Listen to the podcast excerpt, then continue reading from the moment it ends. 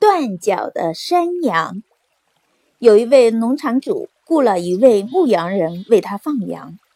有一天，牧羊人像往常一样把羊群赶到山上，让羊群四处觅食，然后自己躺在大树的阴凉处吹起了心爱的笛子。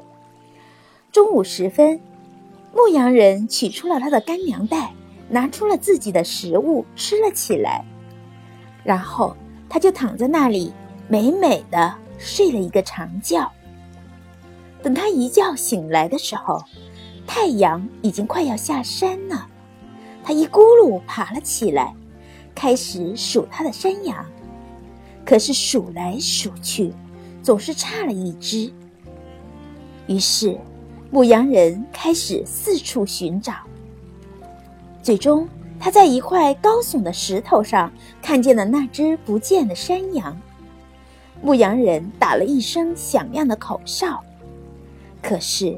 站在岩石上的山羊却没有像往常那样朝这边赶来，他又甩了一下手中的鞭子，可是那只山羊还是没有动静。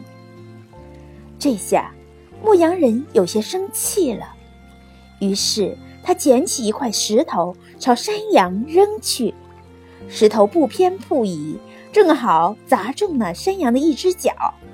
不巧的是，山羊的那只脚。断成了两截，这下可糟了。如果农场主发现山羊断了一只脚，肯定会责罚他。牧羊人越想越害怕，于是他开始央求那只山羊，请他不要把今天的事情告诉主人。你放心吧，我肯定不会向主人告状。”山羊答道。“可是。”我断了的羊角又怎么会平白无故地长出来呢？这是无论如何也改变不了的事实啊！是啊，羊角断了，这是无论如何也掩盖不了的事实。